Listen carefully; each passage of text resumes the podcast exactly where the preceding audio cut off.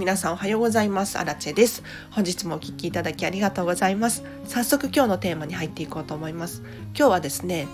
足りるを知るということについて話をしていこうと思います。皆さんどうですか？足りるを知る。できてますか？で、これ私日本人的な考えだなっていうふうに非常に思っています。で、もともと日本って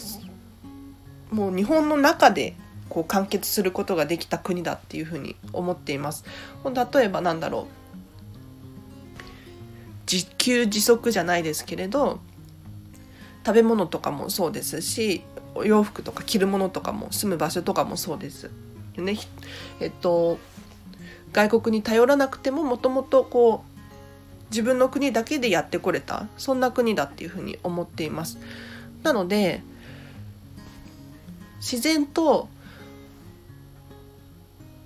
今ある現状をしっかり見ることができる人たちなんじゃないかなっていうふうに思っているんですね。要するに足りるを知るっていうのは自分が最低限これだけあれば幸せであるっていうのをですねちゃんと理解することができる。でさらに言うと例えばお片付けで言うとですね例えば広いお家に住みたいだとか〇〇が欲しいだとかみんなは持っているとかっていうふうに思う時があるかもしれないんですけれど確かにそう思うこともあります。ただそうじゃなくて今ある幸せ今持っているものにフォーカスして私は最低限これだけ持っていれば幸せなんだからもし例えば広いお家が手に入ったらもうラッキーみたいな。今ある現状でも幸せなんだけどより幸せになる。プラスアルファのしら幸せなんじゃないかなっていうふうに思います。なので足りるを知るっていうのはですね今ある幸せだったりとかなんだろうもっともっととかってそういうものじゃなくって持っていないものを数えるとやはりキリがないというかだって持ちきれないじゃないですか。世の中って持てないものの方が多いんですよ。経験できないことの方が多いんですね。ただそれを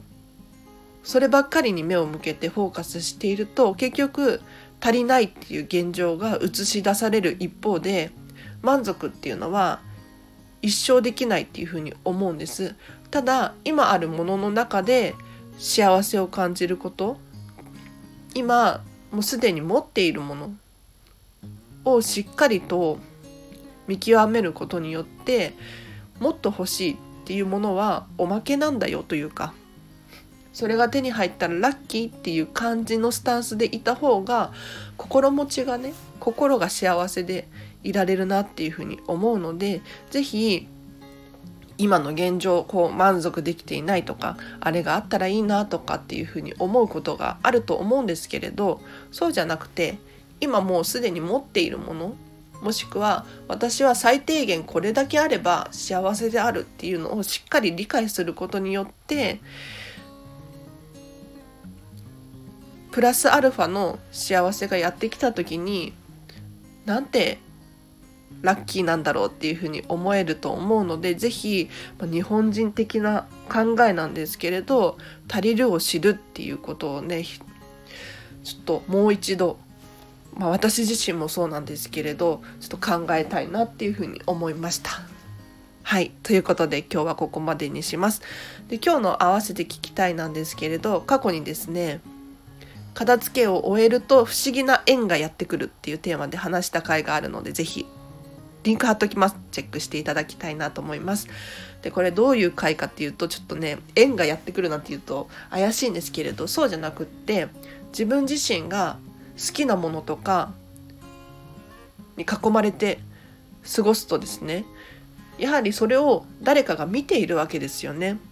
で、あの人、あのボールペン使ってるわとか、あの人、あの T シャツ着てるってなった時に周りから見るとあこういう人なんだっていうのがね分かってくるんですよ。例えばライブの T シャツを着てたらああの人あのライブ好きあのバンド好きなんだとかそういうふうに肌から見て感じることができますよね。でそうすると私も好きだわっていうふうに声をかけてくる人が現れるかもしれないのでやはり自分自身が好きなものに囲まれて過ごすっていうのは非常に縁がやってくるっていう意味でも大切なのでもし詳しく知りたい方いらっしゃいましたら是非チェックしてみてください。でお知らせがあります。ノートをね再開しました。ノートっていうブログのサイトがあるんですけれどこちらでちょっとブログをねまた書き始めようと思います。で一応このスタンド FM で喋っている内容をですね綺麗にまとめたものを文章にして出しているので大体同じような内容にはなってしまうんですけれどやはり文章の方がパパッと読めるっていうことだったりとかあと書き直しができるのでねちゃんとまとまって綺麗に読むことができると思うのでこちらリンク貼っときますので是非チェックしてみてください。でインスタグラムを始めましたでこちらのインスタグラムでは私がこのスタンド FM を更新したよっていう最新の情報だったりとか私の今ハマっているものとか要するに私自身をちょっと知ってもらうことによってあこの人にお片付け教えてもらいたいなっていうふうに思えるかもしれないので気になる方もしいらっしゃったらフォローしていただけるととっても嬉しいです。ということであそうこのチャンネルではレターを募集しております。もしこの放送が分かりにくかったよとかこういうこと話してほしいとかご意見だったりご感想があればレターで匿名で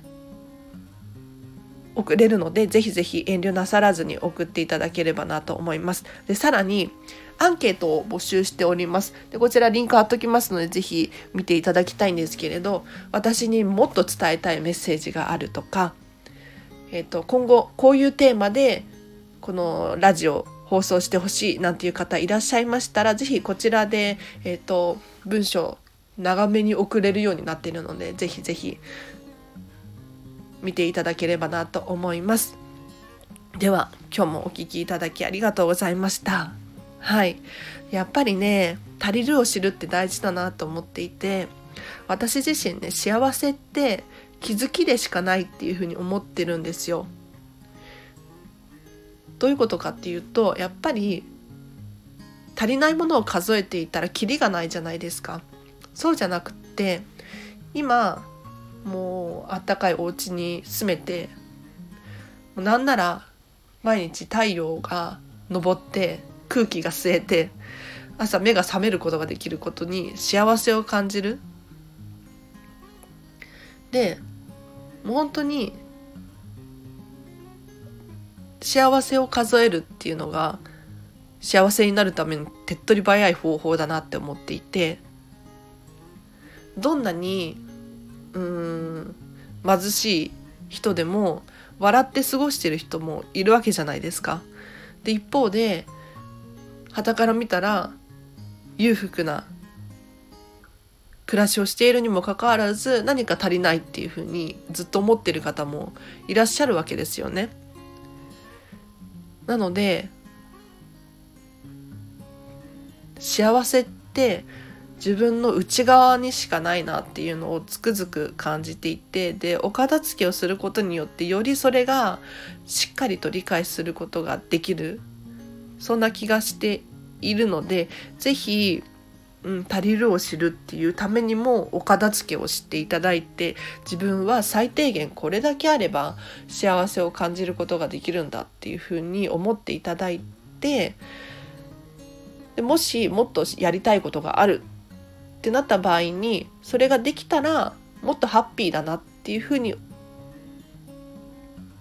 考えるとすごく心が楽になれるので是非おすすめです。ということで本日もお聴きいただきありがとうございました。今日もあ今日もハッピーな一日を一緒に過ごしましょう。あらでした。バイバーイ。